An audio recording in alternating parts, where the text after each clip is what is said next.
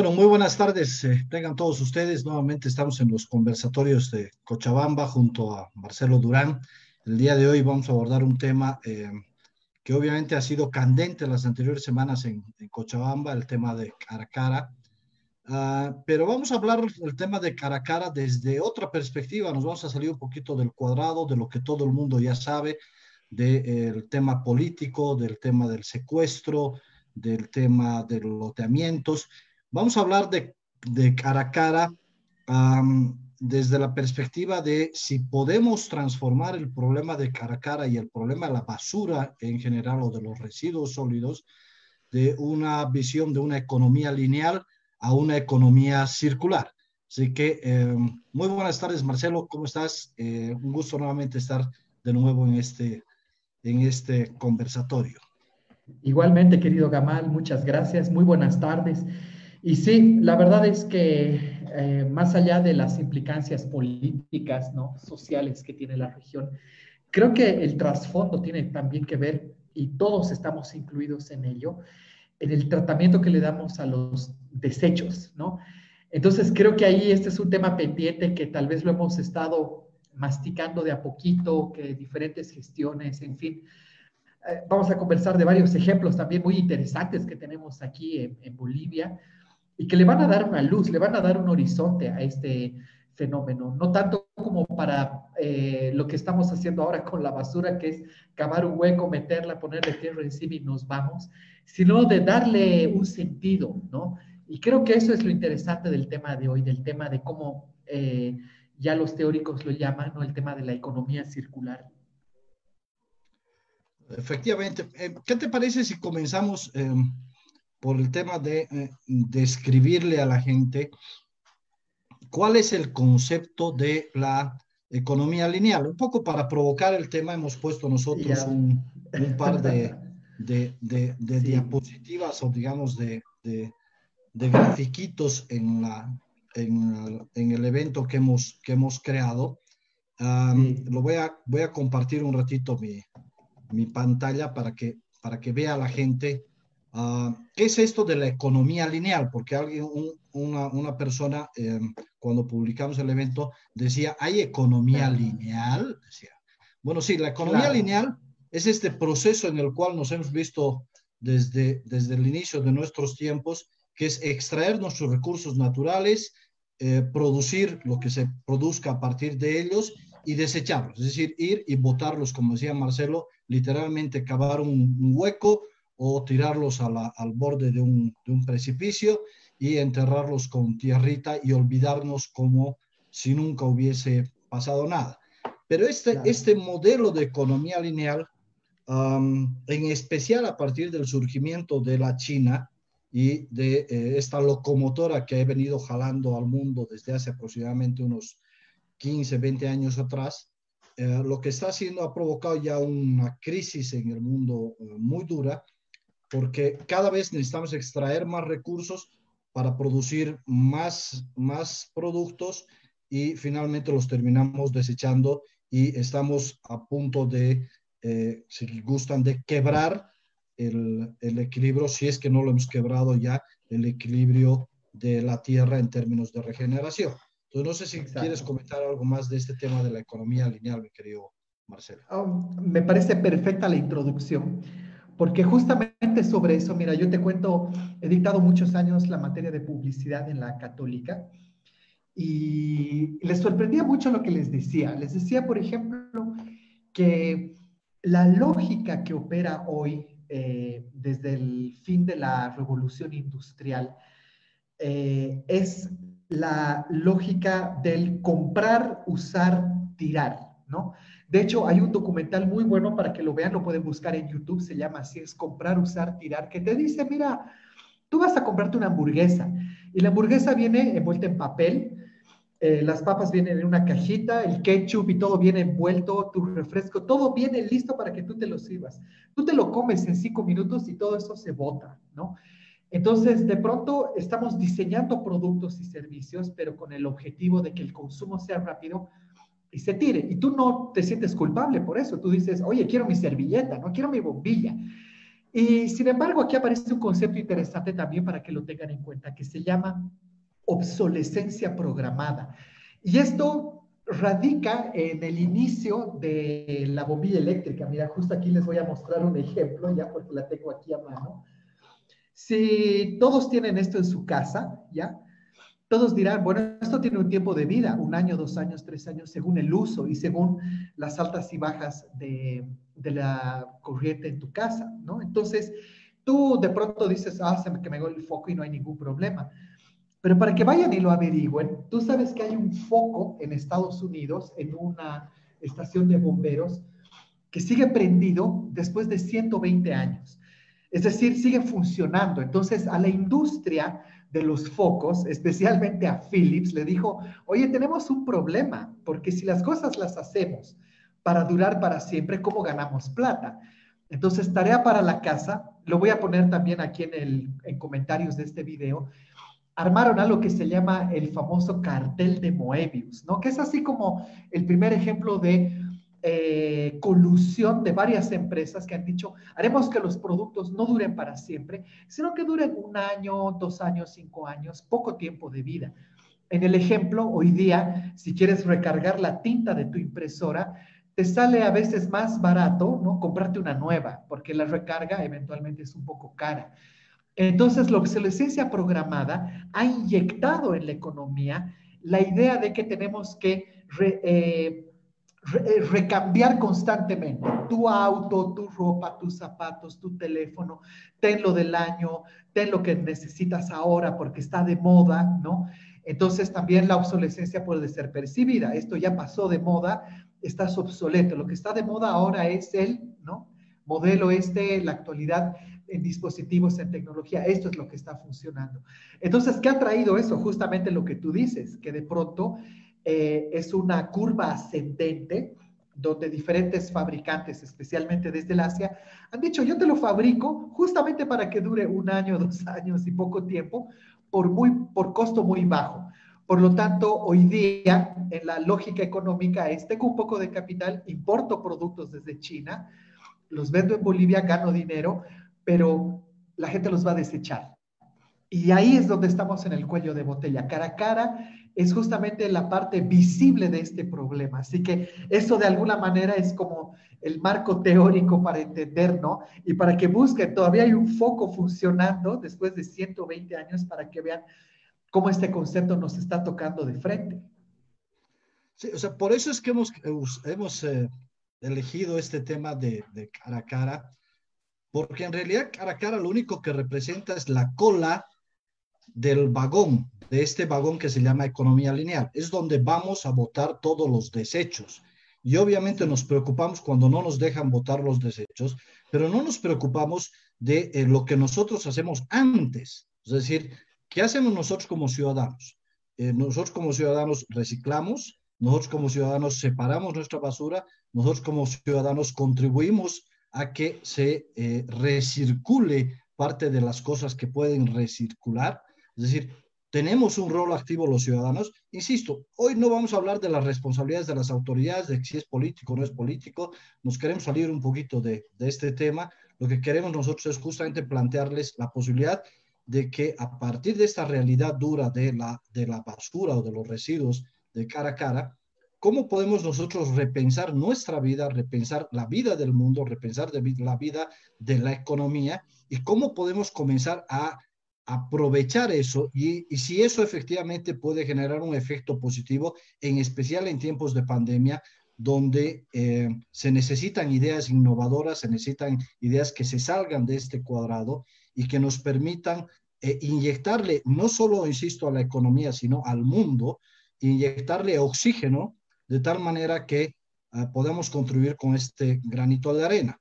Y ah, em, esto, por si acaso, no es eh, algo que suceda solamente en los países del primer mundo, sucede perfectamente en, Bolivia y ah, les, voy a, les voy a compartir, um, en un ratito voy a buscar, creo que hay una, una, una noticia de unas empresas bolivianas que se dedican, por ejemplo, a la eh, fabricación de envases eh, ecológicos. Hoy que estamos consumiendo tanto por delivery, eh, ¿qué, qué, qué, importante sería el tema de, de usar eh, envases ecológicos? ¿no?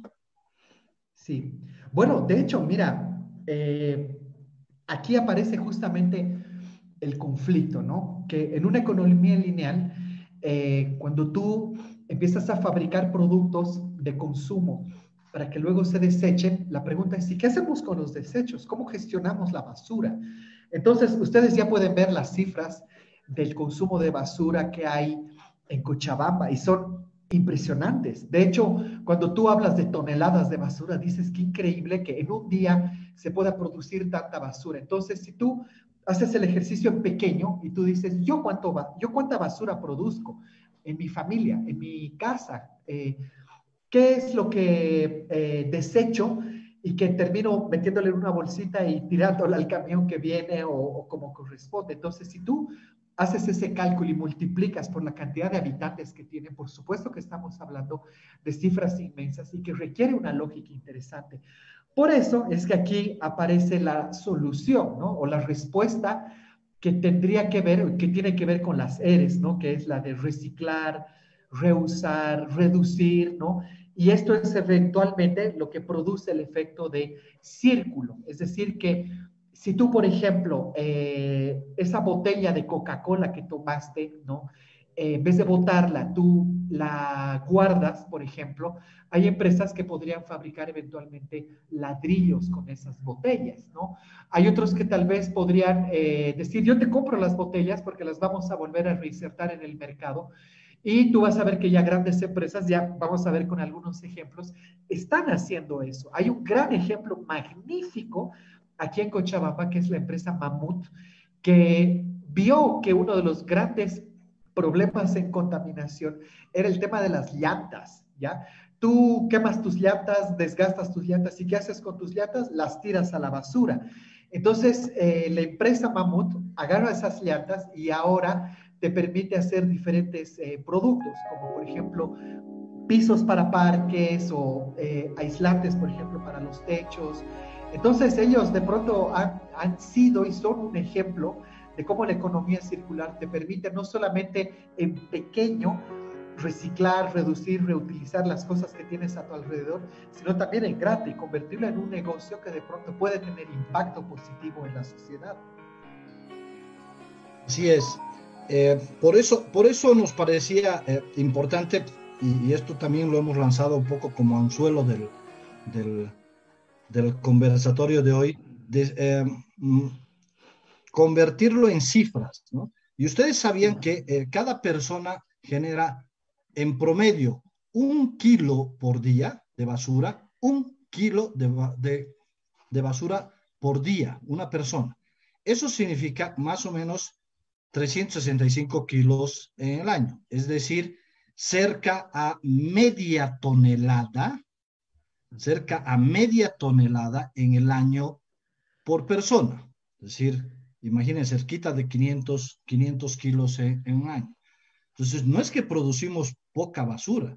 Entonces, uno de los temas justamente de la, de la economía circular, uno de los retos de la economía circular, es que dejemos de producir tantos, tantos desechos y por eso es que hay que comenzar, eh, o sea, digamos, otra de las R's a las tres R's tradicionales que se ha agregado en este nuevo concepto de la, de la economía circular es la R de repensar y repensar el consumo, o sea, lo que voy a consumir, es decir, no comenzar a comprar lo que no voy a consumir, yo veía unos datos que, me, que a mí me, me, alarmaron muchísimo. Tú sabías que uh, un tercio de los, de las, escuchen bien esta cifra, de 3.900 millones de toneladas de alimentos, un tercio de estas 3.900 millones de toneladas de alimentos se pierden o se desperdician. O sea, si no tiráramos esta cantidad de alimentos, se podría resolver el problema del hambre en el mundo. O sea, esto es lo grave. O sea, es decir, no solamente que no estamos haciendo las cosas bien con, con el mundo, sino que no estamos haciendo bien las cosas con ah, la humanidad. es decir, estamos tirando una gran cantidad de alimentos. Estoy hablando solo de alimentos. 3.900 millones de toneladas que se producen de alimentos al año y un tercio se pierde o se desperdicia. Entonces, por eso es que es fundamental que comencemos con esta nueva R eh, que le introducimos, que es la de repensar el consumo y posiblemente repensar algo que a mí me ha llamado mucho la atención, que es repensar el, el concepto de, um, de consumidor o repensar el concepto de usuario. Es decir, a todos, a Marcelo y a mí en especial, nos encanta tener celulares de última generación, lo último que ha salido. Marcelo es más de Huawei, yo soy más de Samsung. Eh, pero a los dos nos fascina la tecnología, pero, pero, pero esto tiene que ver con un concepto central de la economía lineal, que es el tema de poseer, o sea, esto es mío. ¿Qué tal si esto no es mío? ¿Qué tal si esto simplemente yo tengo la licencia de uso? Y es decir, las compañías siguen siendo los propietarios de este celular, de tal manera que en algún momento ellos me pueden retirar el celular reemplazarme con uno nuevo, como es más o menos el concepto del leasing, ¿no ve? Es decir, me lo reemplazan con uno nuevo, pero eso les permite a ellos comenzar a diseñar los celulares de tal manera que uh, no se tiren las partes, sino que se reutilicen las partes. Lo único que se haga es una especie de actualización, ya no de software, sino de hardware, es decir, que le, que le cambien posiblemente la cámara, y, pero el espacio de la cámara entonces tiene que estar diseñado de tal manera que sea intercambiable. Uh, entonces podamos ir todo el tiempo migrando, pero aquí el, un concepto central de esto de la economía circular y del consumo y de reducir el consumo y de repensar el consumo es dejar de ser consumidores a pasar a ser usuarios. Entonces, no sé si, si, si, si, si tienes algunos otros ejemplos más de, de estas cosas que me parecen fascinantes, eh, Marcelo. Sí, oh, me, me, parece buenísimo el ejemplo que tocas porque de frente estás abordando justamente el gran problema que tiene hoy la, la industria eh, de la tecnología en general. Para los que venimos en esto desde hace muchos años, los primeros teléfonos, por ejemplo, tú le podías cambiar la batería, ¿ya? Tú podías irte al mercado y comprar una nueva si tu batería ya no funciona. Pero aquí viene una crítica importante, ¿ya? Y sé que a muchos de mis amigos, amigos de la manzana no les va a gustar, pero lastimosamente Steve Jobs ha sido justamente el que ha construido la idea de que la tecnología propietaria es cerrada. Entonces, todos sus dispositivos empezaron a ser cerrados en hardware y software. En cambio, Android, por ejemplo, es una alianza compartida entre muchas empresas, ¿no? Entonces, ¿qué pasó con, eh, con, Apple? Que empezaron a lanzar dispositivos, el 1, el 2, el 3, el 4 y así sucesivamente con novedades. Y cada actualización decía, yo quiero el nuevo, yo quiero el nuevo. Entonces, el anterior no lo podías actualizar, que es justamente lo que tú propones. ¿Y qué ha ocasionado eso? Que todos los otros fabricantes hagan exactamente lo mismo. Hoy día es increíble cómo los dispositivos, por ejemplo, no les puedes cambiar la batería, por ejemplo, tal vez la pantalla, tal vez algún detalle, pero sucede lo mismo, que de pronto es tan caro el cambio que es mejor vamos con uno nuevo. Entonces, creo que esa necesidad de recambio está destruyendo el espíritu de poder, lo que tú dices, convertir consumidores en usuarios. Es decir, yo tengo este dispositivo y por un monto mensual voy a tener un teléfono para siempre o voy a tener un dispositivo para siempre con estas ventajas yo lo puedo ir personalizando, lo puedo ir adaptando a mis necesidades. Entonces, por eso es que uno de los grandes problemas que hay en la economía lineal son los desechos tecnológicos. O sea, tus pantallas, tus impresoras, tus teléfonos, tus cables, tus cargadores, tus tantas cosas que dices, ¿y ahora qué hago? Si todo funciona, pero ya no me sirve porque el puerto es obsoleto, porque el teléfono ya es obsoleto, ¿no? Entre comillas. Entonces, ¿qué hacemos? Por eso es que hay algunas instituciones, digamos, que han empezado a darle un poco de, eh, mirada a este tema. Por ejemplo, sé que la Fundación Viva trabaja, Swiss Contact también trabaja el tema de los desechos electrónicos. Y eventualmente aquí, por ejemplo, en mi casa tengo unos plantines que he sembrado aquí afuera, porque el año pasado me parece hubo un evento donde tú llevabas, no sé, eh, pantallas, cosas viejas y te las cambiaban por eh, arbolitos, ¿ya? Pero la pregunta es, ¿y ellos qué hacen con esos desechos tecnológicos? Entonces, allá aparece el gran desafío para todos, ¿no? Eh, sobre todo jóvenes estudiantes que pueden olfatear este fenómeno a la larga para ver cuántos teléfonos hay en Bolivia y cuánto, cuánto recambio hay y cómo puedes cambiar esa lógica, no solo de consumo, sino también de adaptarnos a, a la idea de que la basura tecnológica tiende a ser también muy nociva para el medio ambiente. Por eso les doy otro ejemplo, ese era uno, eh, y el otro ejemplo que les quiero mencionar, también para que lo vean y yo lo aplaudo de pie, es el de una organización aquí en Cochabamba que se llama Banco de Alimentos. Justamente la cifra que has dado de la cantidad de comida que se desecha es sobrecogedora. O sea, tú dices, no puedo creer, pero de pronto tiene lógica porque muchos alimentos, ya sea por el SENASAC, porque tienen fecha de vencimiento, porque muchos restaurantes, digamos, los protocolos o los procesos no te permiten servir el mismo pan al día siguiente, ¿no? O la misma hamburguesa al día siguiente. Entonces, eh, esa comida que eventualmente está en buen estado, no se la puede comercializar. Entonces, eh, esta chica, Nicole Guerrero, que es la mentora de este evento, la, la creadora de este concepto, realmente le ha puesto ojo algo que le ha dado hoy a Cochabamba un fenómeno muy interesante, que empresas que tienen alimentos le entregan a ella sus alimentos, digamos, más o menos cercanos a vencer, y ella los inserta a través de esta organización llamada Banco de Alimentos en diferentes instituciones que lo necesitan.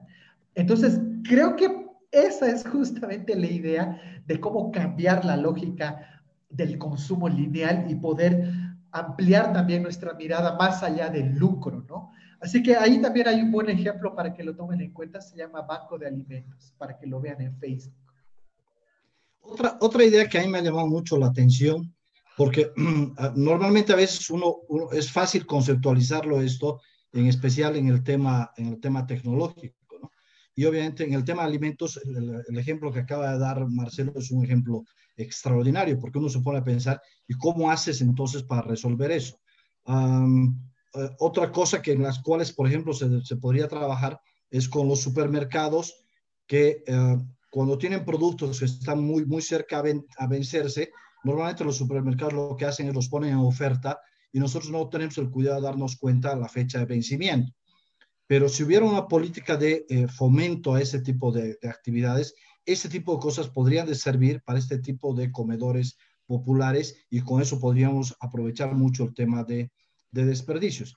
Algo que a mí me llamó mucho la atención en Estados Unidos y que me, la verdad es que me, me, choqueó, era una política que tenía una gran cadena de pollos que um, a los 20 minutos que una bandeja no había sido consumida, la botaban a la basura a los 20 minutos. La política de la empresa decía, 20 minutos no, ha sido consumido, o sea, no ha entrado nadie a consumir esa bandeja y se botaba a la basura.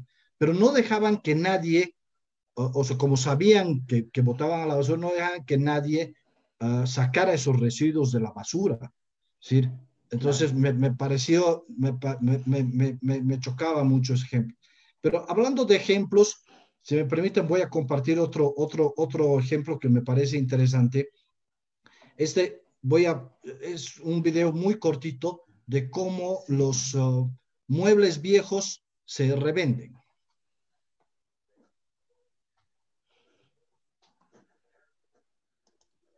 Uy, se produjo un error en el video. Sí, hay que cargarlo de nuevo, sí. Creo que lo tenemos que volver a cargar. Sí.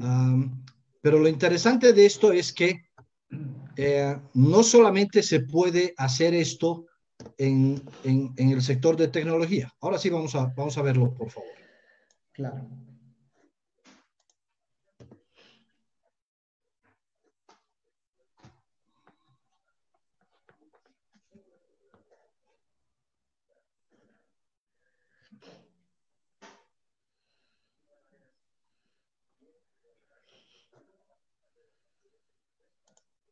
Qué buena idea. Sí, o sea, la idea, la idea de esto, que nos estamos tardando un poquito en cargarlo, es que es una empresa que se llama IKEA, que trabaja en, en Australia, que lo que tú haces es le llevas tus muebles viejos y ah, te dan un vale por el mismo valor de tu mueble, pero nuevo. De tal manera que ellos lo que hacen es tus muebles viejos los, eh, los reparan, los rearman y los vuelven a vender. Entonces, no pierdes tú tu, tu inversión y ellos tampoco. ¿Por qué? Porque no tienen que uh, comprar materia prima y pasar por todo el proceso de, de fabricación. Entonces, me, a mí me pareció una idea extraordinaria eh, que, es, que, lo pueden ver. Vamos a poner el enlace uh, eh, más abajito en el, en el, en el conversatorio. Pero me pareció una, una idea espectacular que la queríamos compartir. Súper buena. De hecho, fíjate, aquí en Cochabamba, en pequeño, hay uh, ferias que trabajan mucho el tema del trueque, que están tratando de resignificar también este tema del consumo, pero todavía son iniciativas, digamos así, en pequeño, que necesitan tener un impulso grande. Te, te voy a contar unos ejemplos. Hace un tiempo atrás yo, digamos, soy un poco consecuente con esto. Mónica siempre me dice, oye, eres un acumulador, ¿no? Porque tengo botellas, plástico, bolsas, ¿no? De todo. Y digo, algún rato le voy a encontrar sentido a esto. Y un día eh, saqué una foto de, tenía como 50 frasquitos ya de mermeladas, qué sé yo. Y digo, ¿alguien quiere? Y me escribe una empresa que fabrica, que vende miel. Y me dice, me interesan tus frascos. Eh, pero no nos pagues, nosotros te vamos a dar nuestros productos a cambio. Entonces, han venido, se han llevado los frascos y me han dejado ahí unos buenos frascos de miel. Entonces, de pronto después en su página, cuando he averiguado cuánto cobraban por la miel, he dicho, oye, creo que he hecho buen negocio. O sea, ha sido interesante cómo se ha eh, reciclado el producto y ellos lo venden así. Y otra cosa que he visto también para que lo vean, hay una fundación aquí en Cochabamba que se llama Gayapacha realmente yo les recomiendo que vean sus actividades porque ellos eh, tienen como eje de acción fundamental el tema del medio ambiente, pero con acciones como la siguiente. Hace un tiempo atrás en la católica ellos hicieron una, un Startup Weekend verde donde iban los chicos con ideas justamente para resolver estos problemas. Y habían ideas magníficas, ¿ya? O sea, querías aplaudir a todas, ¿ya? Pero una idea en particular me llamó mucho la atención, porque ellos decían justo lo que tú dijiste al principio y que ahora no lo notamos, pero yo te apuesto que en seis meses va a ser un problema serio. El de estos empaques de plastoformo eh, con los que se hacen los deliveries, ¿no? Ellos decían, eso es muy difícil de, reciclar porque es un material que dura mucho en el, medio ambiente, lo tiran al mar, lo tiran a, la basura y, y no es biodegradable. Entonces ellos proponían, eh, investigaron en internet que hay una máquina con la que tú puedes hacer platos, vasos, cucharas, envases, qué sé yo, pero a partir de eh, materias primas como por ejemplo el corazón de la piña. Y ellos tenían ahí diferentes ejemplos de cosas que tenemos aquí en el chapare, ¿no? Como, me acuerdo que era piña, plátano y había una más, copoazú, creo. Entonces tu plato, decían, te lo puedes comer después porque está preparado y diseñado para eso. Y yo decía así, por favor, denle el premio, ¿no? ¿Cuál era el problema? Que la máquina eventualmente era cara, o sea, una industria ya de 200 mil dólares para arriba, ¿no? No era algo pequeño, pero de pronto tú dices, esas son las ideas que necesitamos para empezar a mejorar el ciclo de consumo. Es muy difícil cambiar un hábito, es muy difícil decirle a la gente ahora, no compres un delivery que no te lo traigan en envases, porque es lo que hay. Pero si puedes reemplazar eso, sería interesante que le den una mirada, porque creo que esas son las ideas que necesitamos hoy para empezar a entender lo que es en economía circular y el impacto que puede tener en nuestra sociedad. Hablando de eso, les prometí de que iba a hablar de unas, eh, de unas iniciativas en Bolivia y, y voy a compartir con ustedes justamente estas, esto es un reportaje que sacó Opinión hace mucho tiempo atrás uh, eh, y hablaba de tres empresas que se dedicaban a empaques biodegradables que impulsaban el delivery responsable. Es decir, todos los empaques eran absolutamente biodegradables. Uno utilizaba, si no me equivoco, la pulpa de la caña de azúcar, ¿no ve? Eran empaques de caña. Otra utiliza el cartón biodegradable y finalmente otra utilizaba las vajillas de harina.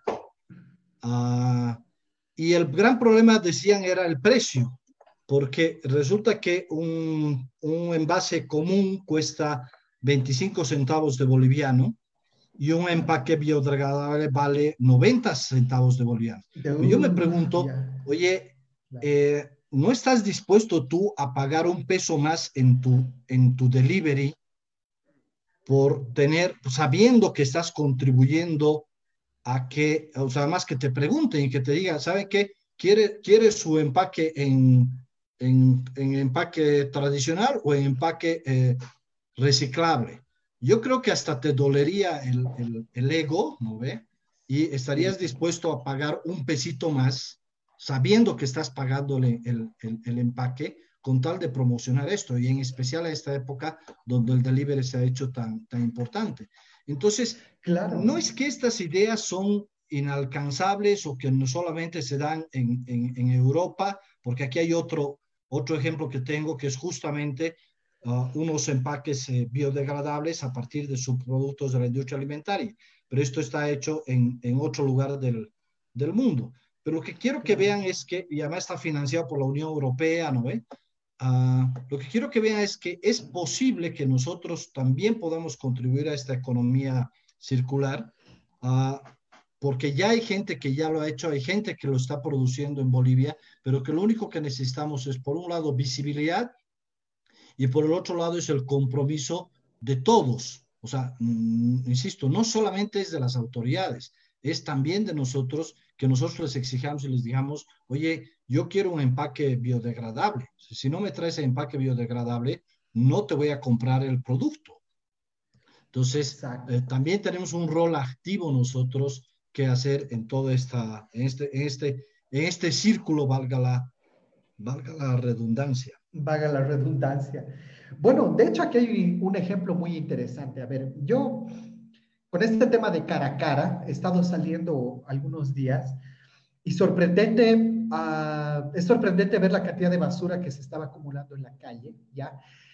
Y de pronto llamo a mis papás y les digo, ¿y ustedes cómo le están haciendo? ¿No? Aquí en el condominio más o menos hemos tratado de ahí de llevar cierto orden con el tema. Y ellos me dicen, no, normal, te cuento que hay unas fundaciones que vienen y ya se lleva todo separado, cartón, papel, eh, botellas, ¿no? Y dices, qué interesante, o sea, realmente la cultura del reciclaje se la puede incorporar con fuerza y la gestión de la basura, pero ahorita la estamos viendo en pequeño, ¿ya?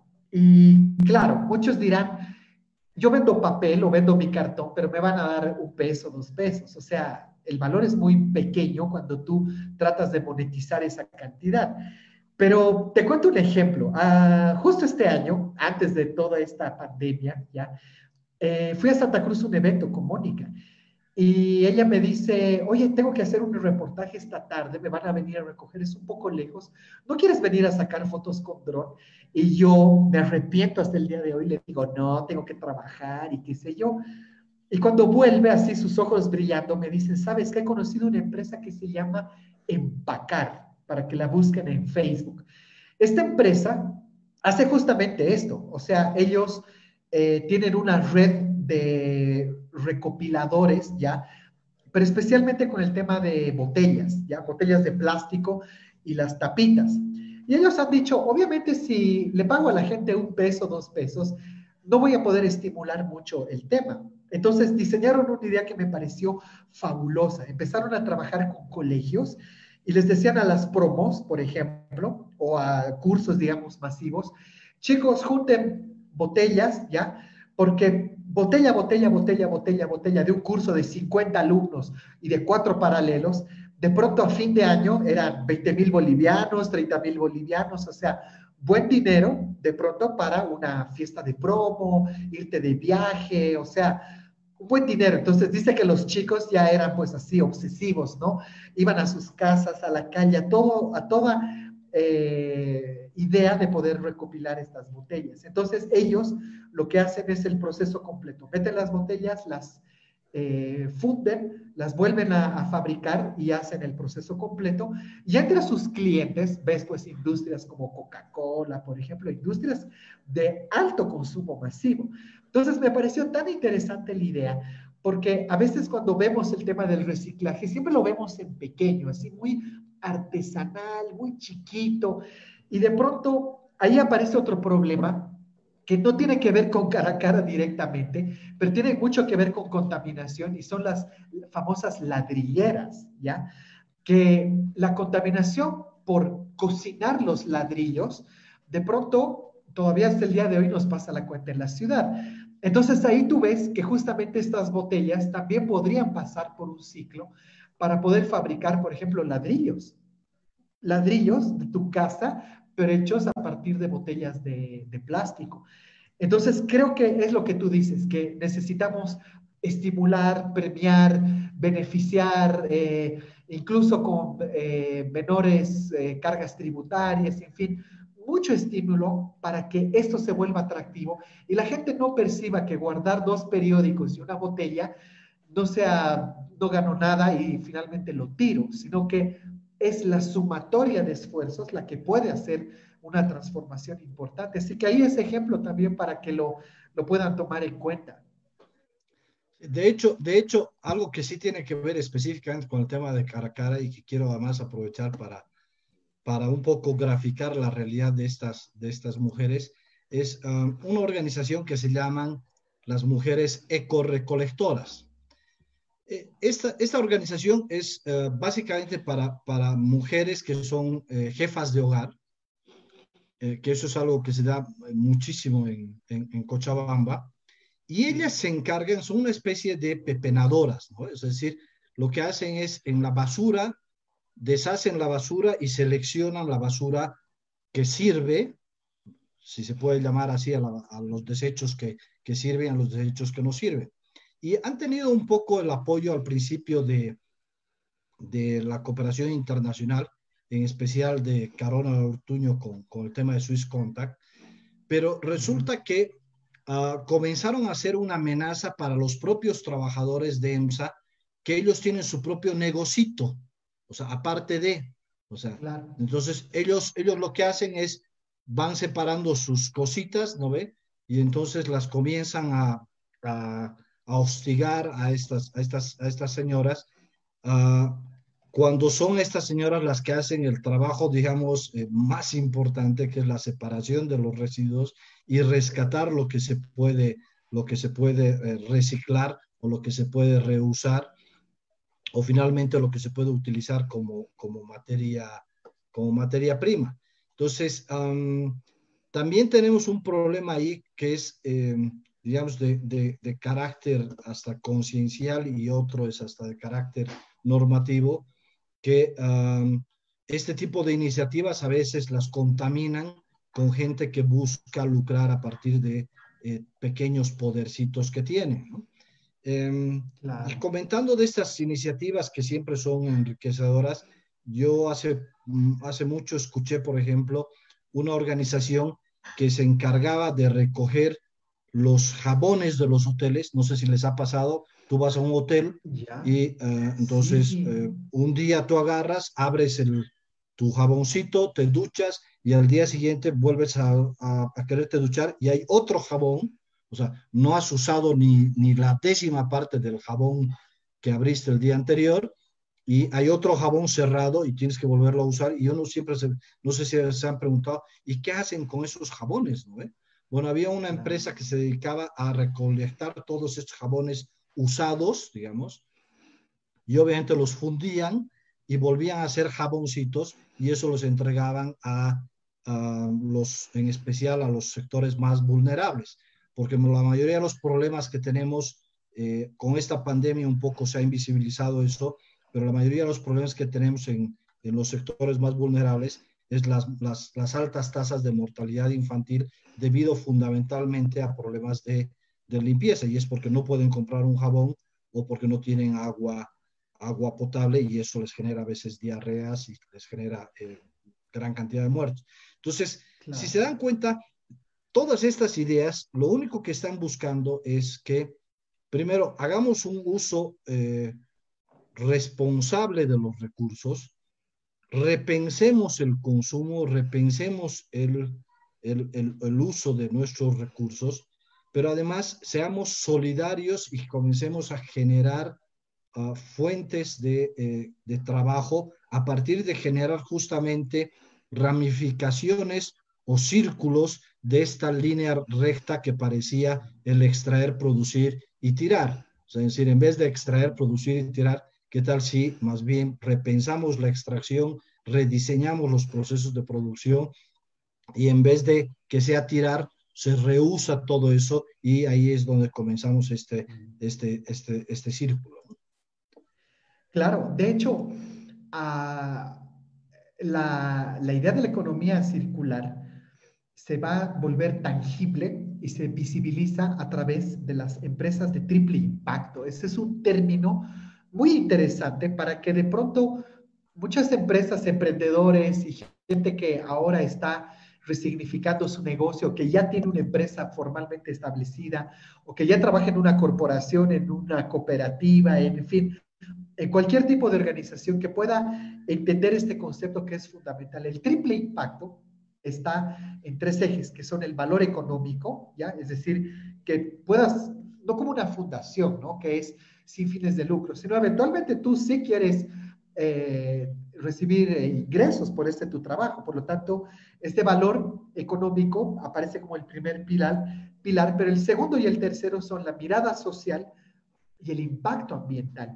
Entonces, tú sabes que hoy hay una especie de, digamos, ah, validación o certificación para empresas que podrían cumplir estas eh, características y son las famosas empresas B. Por lo tanto, ahí, para todos los que nos están viendo, estudiantes jóvenes que están pensando qué se viene más adelante, ese es el camino. O sea, no solamente es importar uno y vender en dos, ¿no? Y lo demás, ustedes se, desconectan de esa idea. Eventualmente, eso es el factor negativo que le ha pasado mucho a las empresas de consumo, el desconectarse de la cantidad de basura que estaban produciendo y no comprometerse justamente con ello. Por lo tanto, el triple impacto es justamente esa mirada que integra lo económico, lo social y lo medioambiental. Y sobre esto quiero contarles una idea más ya, porque la idea de la economía circular está aquí entre nosotros, o sea, la podemos ver en pequeño, hay ejemplos más grandes, pero todavía nos falta trabajar mucho en ello, no solamente desde las leyes, la normativa, el impulso del Estado, el impulso privado, ¿no? Sino también es ver hacia adelante. Y el otro día he leído un artículo que me ha dejado, pero así sorprendido. El alcalde de Ámsterdam, ¿ya? Dice, vamos a aplicar hoy una nueva idea económica que se llama la economía del donut, ¿ya? Y en el artículo, que era muy divertido además, ponían a Homero Simpson, ¿no?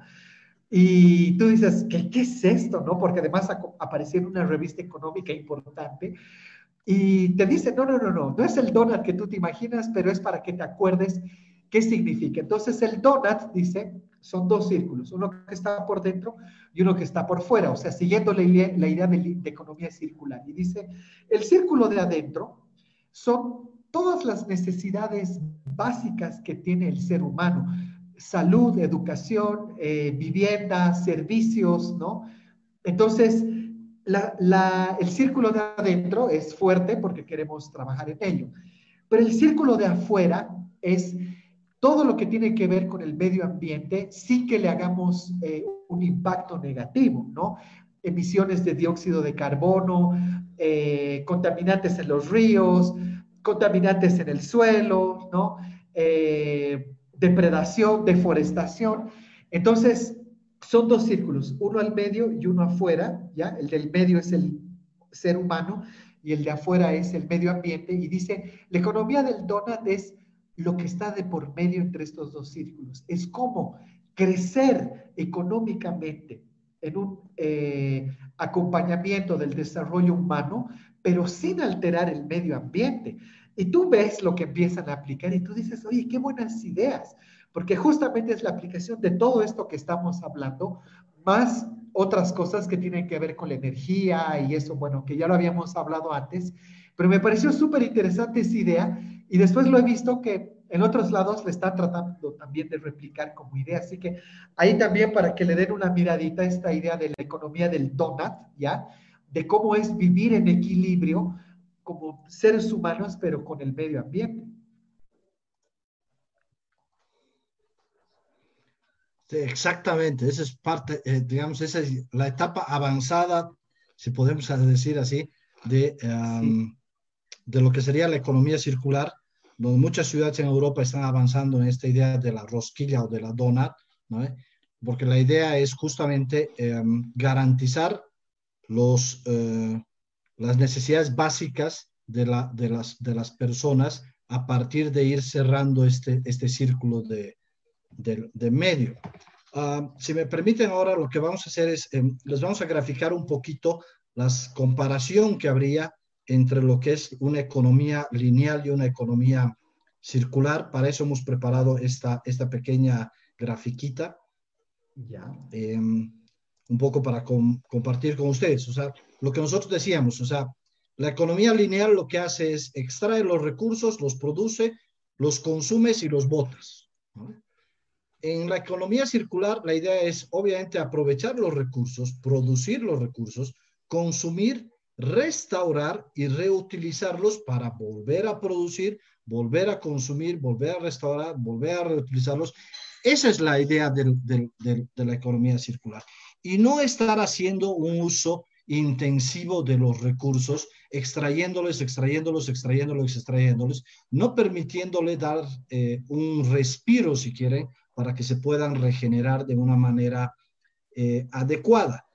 un poco, si se dan cuenta, nosotros sin darnos cuenta, no sé si les ha pasado, a muchos no, no van a querer reconocerlo, pero algunos de nosotros nos hemos ido a, a la cancha a comprar ropa usada. Eso es parte de la economía circular.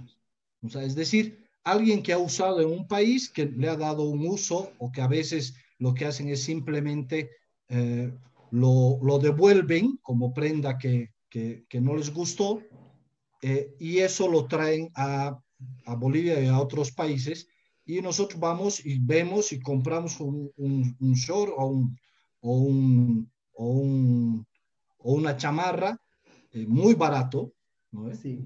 Eh, y eso es darle dos o tres o cuatro o cinco usos a algo que normalmente tendría que ser desechado y tendría que, uh, tendría que ser botado y tendría que ser enterrado.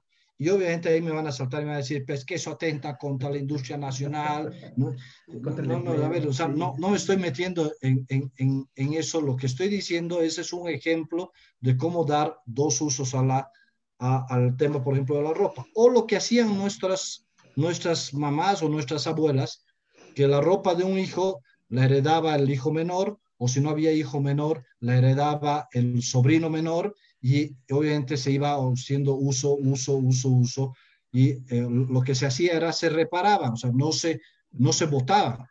Eh, yo me acuerdo cuando niño, lo que yo tenía que hacer con mis zapatos viejos era cortarles la punta, ¿no ve? Para poderlos usar al año siguiente. Eh, y los pantalones del año anterior me decían que eran los pantalones para cruzar el río, pero es que eso era hacer un uso eficiente, si quieren, de los pocos recursos que teníamos en, en casa. Entonces se reparaba, se restauraba, mi mamá agarraba un foquito, ¿no ve? Y las medias las surcía eh, ahí, o sea, en el, en, el, en el, foquito, porque las estaba, la estaba restaurando, ¿no ve?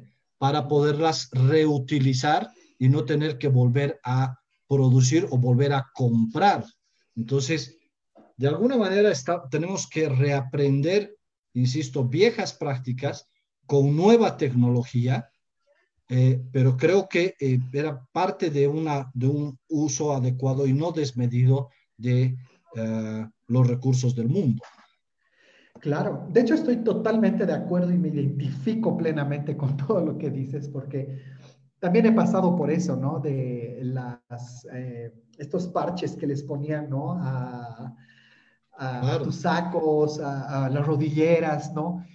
Pero hay algo curioso, y, y, justamente esto tiene mucho que ver también con la materia que daba, ¿ya?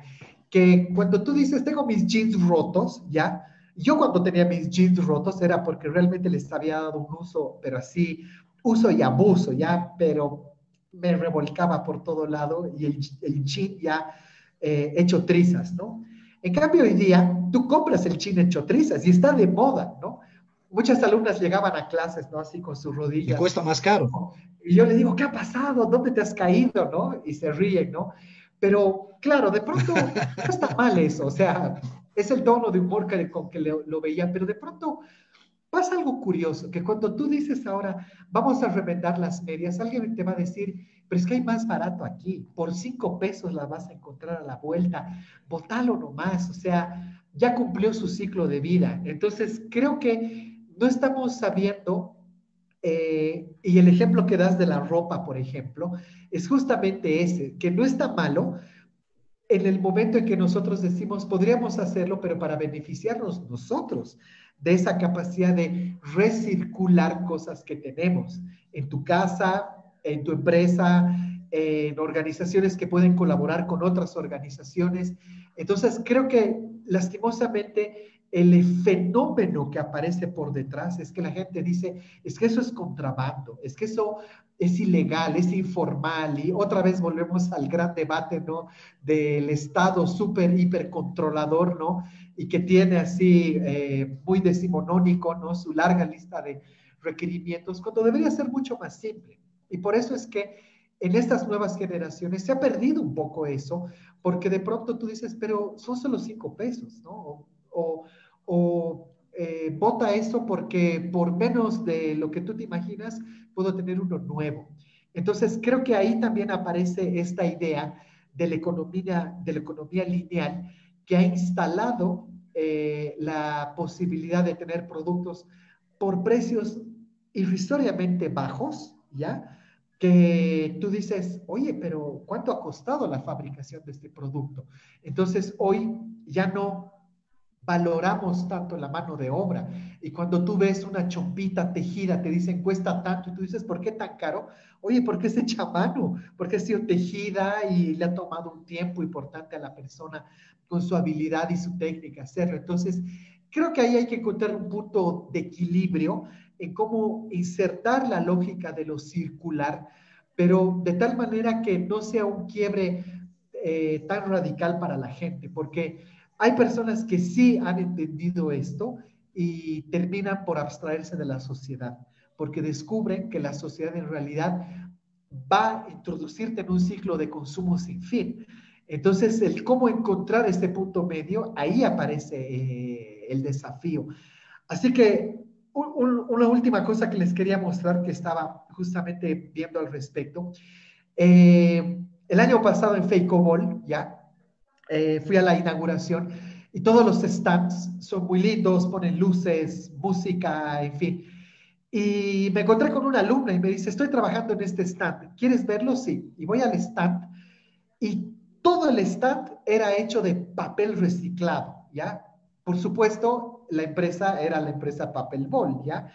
Pero de pronto tú veías todo lo que habían fabricado y yo decía, adornos, dinosaurios, lámparas, mesas, sillas. Y yo le digo, ¿y qué van a hacer después con esto? Nada, lo hemos fabricado para la Feicobol, pero después no sabemos qué vamos a hacer. Y yo le digo, oye, ¿me puedo llevar alguno de estos regalos? Claro, llévatelo. Entonces, desde entonces tengo un dinosaurio, pero así tremendo, hecho de papel reciclado. Entonces, de pronto, creo que sería bueno que también tengamos ese tipo de estímulos en las empresas de poder utilizar en tus eh, presentaciones, marketing, en fin, toda tu logística operativa hacia afuera, este concepto de la economía circular. No solamente es eh, dar folletitos, papelitos que los van a tirar, bolsas, empaques que después van a abrir y van a tirar, sino que puede entrar en este círculo de reutilizarse. Así que eso me parece importante tenerlo como reflexión también para que las empresas se pongan las pilas sobre este tema y no sean las primeras en producir y estimular el consumo desmedido de basura. Y, eh, un poco para que vean que, que esto tema de la economía circular no solo tiene dimensiones pequeñas, voy a, voy a compartir un, un, ejemplo que hoy me toca a mí vivir personalmente en la empresa que estoy a cargo. Um, Ende Andina es una de las empresas que eh, tiene tres plantas de generación. Las tres plantas de generación actualmente están operando con unas cosas que llaman ciclos combinados. Uh, ¿Cuál es la idea de un ciclo combinado? O sea, tradicionalmente se generaba energía con, con gas y para eso se tenían turbinas de, de gas. ¿Y qué se hacía con el gas que se quemaba? Eh, nada, hasta que a alguien se le ocurrió que ese gas que se quemaba podría ser utilizado para calentar vapor y con eso tener una tercera turbina de vapor. Es decir, cada dos, cada dos turbinas de gas tienes una tercera de vapor y con el gas que eh, ya habías quemado para generar energía, tú podías calentar la turbina de vapor. Es decir, con la energía de dos turbinas, tú estabas generando energía de tres turbinas. Eso también es economía circular. O sea, es decir, y en, algunos, en algunas ciudades, por ejemplo, lo que se hace, lo que se ha hecho es instalar en las chimeneas uh, una especie de recirculadores con los cuales se, uh, se, lo que se hacen es, se mantiene la temperatura, por ejemplo, de eh, viveros. Es decir, en vez de, de, de, de botar ese, esa energía que ya ha sido utilizada, se reaprovecha esta, esta energía y con eso se mantiene la temperatura de un vivero o incluso de algunas ciudades. Así que, si se dan cuenta, este tema de la economía circular puede venir desde lo chiquitito hasta lo gigantesco que tiene que ver con repensar un, el funcionamiento térmico o de energía, si quieren llamarle, de una ciudad.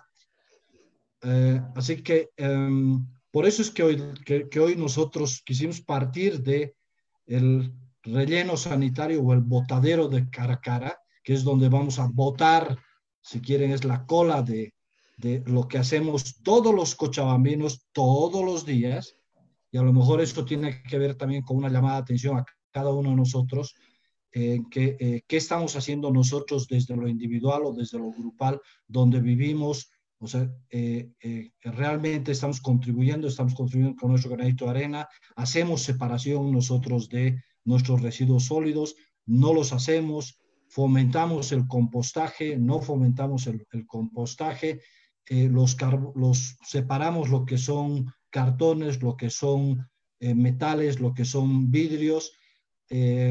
Y a lo mejor lo que tenemos que comenzar a hacerlo no solo por un tema de contribuir al medio ambiente, sino también con un tema de eh, comenzar a reeducarnos y aprovechar. Yo siempre he creído que, los, que las crisis son grandes, grandes generadores de, de oportunidades y yo por eso es que le planteé a Marcelo el, el ver el problema de, de, cara a cara como una oportunidad para introducir este tema eh, que bueno, eh, nos, creo que nos ha quedado muy, muy, muy corto el tiempo para seguir compartiendo muchos otros ejemplos más.